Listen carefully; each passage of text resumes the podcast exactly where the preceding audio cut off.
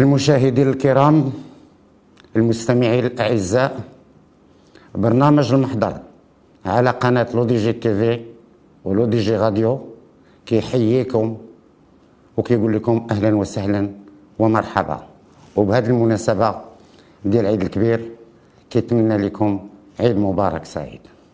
غادي نتوكلوا على الله وغادي نحلوا المحضر ديال الحلقة ديال اليوم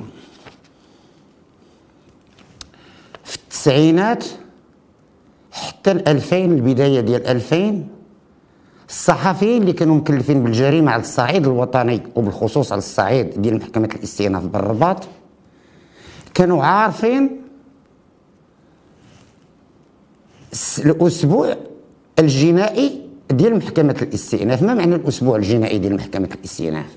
كنا عارفين نهارات الاربعاء شنو كيكون الخميس شنو كيكون وكنا عارفين بأن نهار الثلاث جول القضايا ديال الجرائم الخطيرة والبشعه كانت كدوز نهار الثلاث.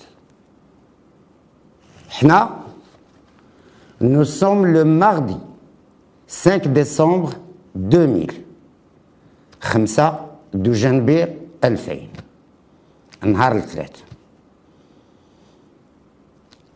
ونهار الثلاث كما قلت لكم كنا كنمشيو شوية الصحفيين بكري للمحكمة باش كنتلاقاو مع المحاميين كنتلاقاو مع الضحايا كنقدروا نتلاقاو مع عائلات ديال المتهمين. المهم كناخذوا معلومات كنمشيو واحد الساعة قبل ما كتفتح الجلسة. وغير كتبغي الجلسة تفتح كنمشيو كنشدوا بلايصنا. الصحفيين كنجلسوا على اليمين والمحامين راهم على اليسار اللي كيرافعوا المتهمين هنا الوكلاء ديالهم. هذاك النهار أنا كنت جيت للمحكمة على ملف عدد 189 على 2000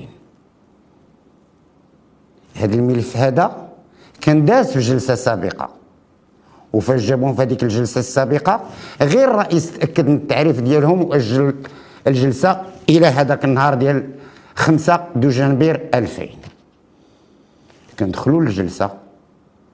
كنجلسوا حنا الصحفيين القدام والمحامين كما قلت لكم على اليسار وفي هذاك الوقت ما كانش هاد الجاج اللي دايرين دابا في المحاكم. دابا حاليا في المحاكم فاش كيعيطوا على المتهمين كيجمعوهم في واحد البلاصة فيها الجاج راهم وعندهم واحد الباب كيخرجوا منه. وأما في هذاك الوقت ما كانش هاد الشيء. في هذاك الوقت كان لو الرئيس كيعيط على شي ملف رجل الامن كيعيط على على على هذاك الملف على الأسماء ديال هذاك الملف وكيطلعوا من واحد الدرج وكيجيو نيسان حتى كيوقفوا قدام الرئيس جينا جلسنا وبقينا كنتسناو على أن الجلسة تدخل. وأنا جاي كما قلت لكم على هذاك الملف 189 على 2000 هذا الملف هذا من خلال البحث ديال قضيه التحقيق والمتابعة ديال الوكيل الملك يتعلق الأمر بعصابة خطيرة جدا. هذه العصابة هذه مكونة من سبعة ديال الأفراد. ومتهمين بالسرقة والضرب والجرح وعندهم جوج ديال الجرائم قتل. كما قلت لكم دخلنا للجلسة جلسنا دخلوا القضاة. والرئيس عيط على واحد جوج ملفات أجلهم تمتم وهو عيط على الملف 189 2000 اللي كنت كنتسناه. قال لهم رشيد ومن معه ملف 189 على 2000 وهم يبداو جاي طالعين وهما سبعة ديال الأفراد في هذيك العصابة. وكلهم من عائلة وحدة. بداو جايين طالعين. وقفوا قدام الرئيس. وحنا كنقربوا شوية لقدام كما قلت لكم باش نحاول نسمعوا الهضرة ديالهم الأسئلة والأجوبة ديال ديالهم. حنا جالسين واحد الوقت كنشوفوا الجناوه مخرجين الجناوه وجناوة كبار. دوك الجناوه نيت كبار كبار كبار. كي داروا جابوهم ما عرفناش عرفتي كلشي تلف أنا كنت لقدام درتها كنشوف داكشي ديال الجناوة وقدامي بديت هارب اللور يلا باش نوصل للباب المحاميين هاربين كلشي هارب. عرفتي ما وصلت أنا لجيت الباب كنت تلفت كنلقى رجال الأمن اللي كنعاود نحييهم من هذا المنبر هذا. شدوهم وكتفوهم وداروا لهم لي مينوط وحيدوا لهم السلاح. القضاة ديال الجلسة كلهم هزوهم داروهم في واحد البيت درقوهم حماية لهم. وحنا خرجنا على القاعة. خرجنا على القاعة راه, راه, راه كل شيء داخل. ولينا كنقولوا اشنو هذا المصيبة يا ربي؟ هادو منين جابوا هاد الجناوة هادو؟ وبقينا جالسين شي شوية برا هذه هذه حتى كنسمعوا المحكمة. رجعوا عاوتاني القضاة رجعوا للجلسة. رجعوا للجلسة. والنيابة العامة ما بغاتش تصرت له النيابة العامة قالت لهم بأن هذا العمل هذا إجرامي خطير جدا. وهاد العصابة هادو كانوا عارفين رأسهم بأنهم غاديين يتحكموا بأحكام قاصحة. ربما اللي تمشي حتى للإعدام.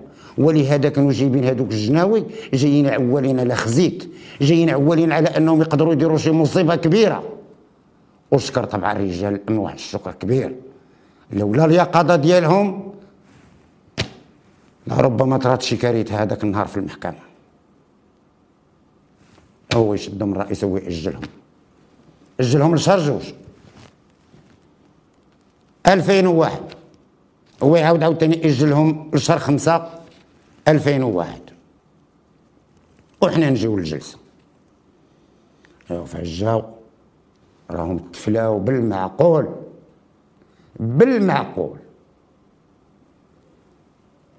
و في الأول كاع في ديك الجلسة اللي خرجوا فيها الجناوه وهذه فاش قلت لكم كانت النيابة العامة وكيل الملك هضر كان طلب بحث باش يعرفوا كيفاش هاد الجناوه هذه حتى وصلوا للمحكمة. وفي خلال البحث اللي دار تعاقبوا بعض الحراس اللي كانوا في السجن ديال السالة.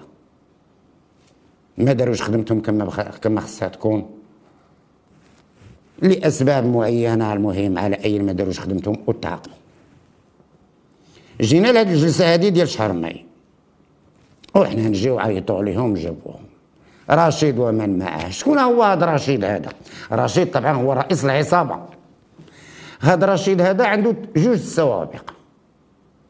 عنده سابقة على السرقة وعنده سابقة على الضرب والجرح هو من واحد البلاصة من النواحي ديال تفلت اسمها أيت واحي. كبر تمايا وترعرع تمايا و... وحتى دوك الجرائم اللي تحكم بهم دارهم تمايا. وواحد الوقت عيا من أيت واحي هو يجي لتيفلت. جا لتيفلت قال أشنو غادي ندير؟ أشنو غادي ندير؟ هو يدير واحد الكروسه ديال لاباني. كيبيع داك لاباني و esquimau وكيدوزو عنده واحد الزمارة كيبقى يورك عليها كيتسمع. كلشي كيسمعوها كاع الزناقي كيسمعوها. وكيبدا يدوز كيورك على هذيك الزمارة لاباني سكيمو لاباني سكيمو. وحنا روح السيد ناس ونهار الحي. ايوا بديك الزمارة ديالو كتصمك وهادي والغواتات وهادي ويطلع عليه من الشرجم وقال لي والله يخليك سيدي راك صدعتينا الله يرحم لك الوالدين عافاك وخلينا غير نعسو واش حتى نهار الحد ما نقدروا كاع نعسو هو يدير في هذاك السيد ها؟ وقال لي وسير بعد مني ها؟ قلت لك سير بعد مني. ويقول لي ورا أنا كنقول لك راك صدعتينا أنت كتقول لي بعد مني. قال لي ولا صدعتك هبط لعندي. الآخر ماشي من العافزين هو يبدا جاي هابط لعندو هبط لعندو وكي وصل لعندو وهذاك رشيد ما هضر معاه ما حتى شي حاجة. جبد واحد الجنويه عنده وبقى عليه دا ودا ودا ودا ودا ودا وحطو تمايا مقتول ميت في دقة واحدة. هو يعني بقى غادي هربان في تيفلت خرج على الخرجة ديال تيفلت المهم لقى شي moyen de transport اللي وصلوا حتى لايت واحي هو يوصل للدوار ديالهم. فاش وصل للدوار ديالهم وهو يلقى العائلة ديالو في واحد المدرسة مع شي ناس ساكنين حداهم حتى هما عندهم واحد الأرض حداهم. أشنو هي هاد المدابزه هادي؟ دابا غنرجع لكم لهذيك السرقة اللي كان متهم بها رشيد وكان دوز فيها 18 شهر ديال السجن. أشنو هي هذه السرقة هذه هذا رشيد هو وعائلته عندهم واحد الدار وعندهم واحد الأرض وكاينين ناس أخرين عندهم واحد الأرض تا هما وعندهم واحد الدار وساكنين حداهم وكاينة واحد ال piste مفارقة معاهم. غير هذوك الأخرين عندهم شي بقر. وهذاك البقر كانوا كيرعاو غير في الأرض ديالهم يعني ما كيدخلوش للأرض الأخرى. إلا أن هذا رشيد والعائلة ديالهم وعندهم واحد الكلب خطير. هذاك الكلب غا كيشوف البهايم كيبدا يجي كيجري عليهم دي دي دي دي, دي كيجري كيجري كيجري عرفتي البهايم كيخافوا كيهربوا كينوضوا مالين البهايم كيجريو على الكلب كيرجع لعندهم. اليوم غدا اليوم غدا. واحد النهار هما يجيو لعندهم. جاو عند العائلة ديال رشيد قال لهم الله يخليكم تشدوا هذاك الكلب ولا غتعطيوه لنا. كيفاش؟ يا غتشدوا الكلب يا غتعطيوه لنا. وفي هذه القضية بغيت نوضحها ديال تعطينا الكلب. في العروبيه فاش كيكون شي مشكل ديال شي كلب ولا شي حاجة وكيجي شي واحد كيقول لك أودي اعطيني الكلب. راه attention راه عطيني الكلب راه عندك مصاريف غتخلصها. فاش كتعطيه الكلب يعني راه غيديه عند الطبيب عند ال vétérinaire باش يشوفوا واش فيه السعر أو لا واش مسعور أو لا لا. لأن إلا كان الكلب مسعور ومشى عض لك شي بقرة وراه البقر اللي عندك كلشي راه غادي يتصعب هو يقول لي والله ما تاخذ الكلب. يا ودي اعطيني المجحوم والله ما تاخذه. يا ودي اعطيني الكلب رانا غنقتلو. إلا ما عطيتينيش الكلب قال لي وايلك انت راجل قتلو. ايوا داز واحد اليومين وهم يلقاو الكلب ميت. وعرفوا بان راه الآخر اللي دارها اش غادي يديروا معاه؟ أشنو غادي يديروا معاه؟ عرفتي يبقاو ساكتين. خلاوها ساكتة. ورشيد ساكت على غدرة يبقى ساكت ساكت ساكت داس واحد ربع أيام واحد النهار حتى كيصبحوا دوك الناس الآخرين كيغوتوا مالهم مشاو لهم جوج ديال العجولة. سرقوا لهم جوج ديال العجولة بالليل. ناض رشيد هو وولد عمو شدوا هذوك العجولة فين داوهم؟ داوهم للجمعة ديال حودران باش يبيعوهم. الجمعة ديال حودران اللي ما كيعرفهاش راها جات بين المعازيز وتيداس و ما دمت جبت تيداس تيداس راه في أيامات الاستعمار الفرنسي كانت معروفة بالمقاومة. السلطان محمد الخامس قبل ما يهزوه للمنفى كانوا كاع المقاومين ديال هذيك المنطقة وديال جميع المغرب كلهم كانوا جاوا للقصر الملكي هنايا الرباط باش يحميوا السلطان. وبقاو جالسين هنايا في القصر الملكي.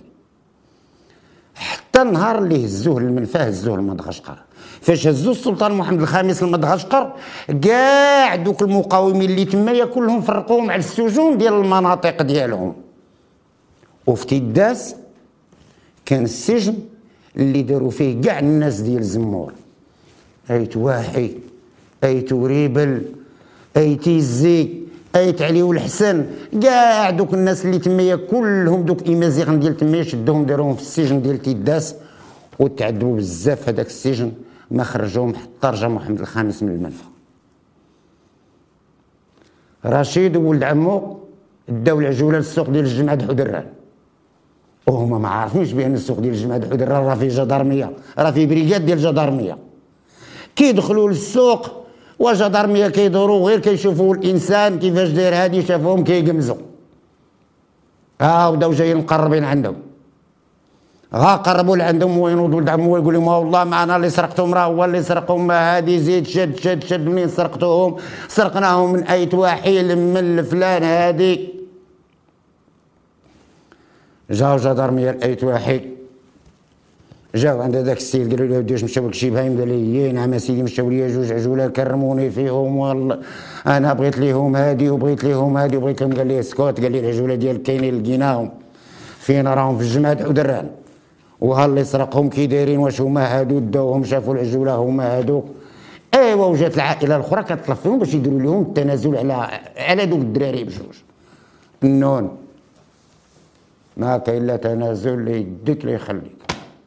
ايوا هي فاش تعتق الرشيد هو ولد عمو ضربهم بجوجهم 18 شهر الواحد. ومن تما هي تبقى العداوه بقات العداوه بيناتهم.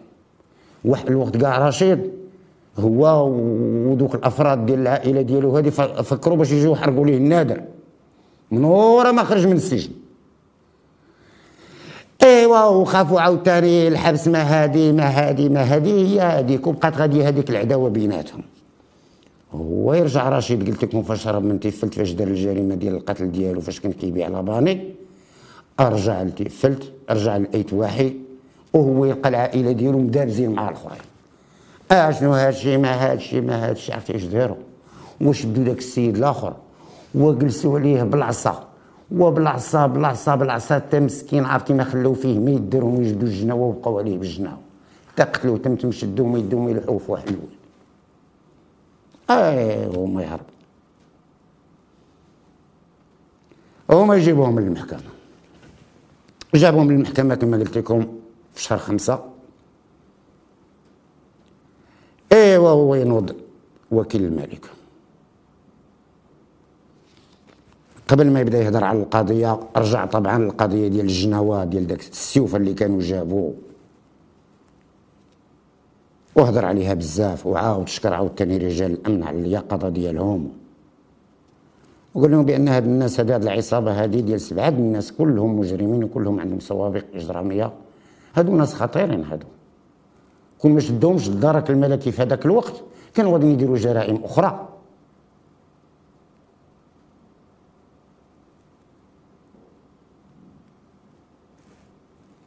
شي وحدين منهم واحد ثلاثة منهم.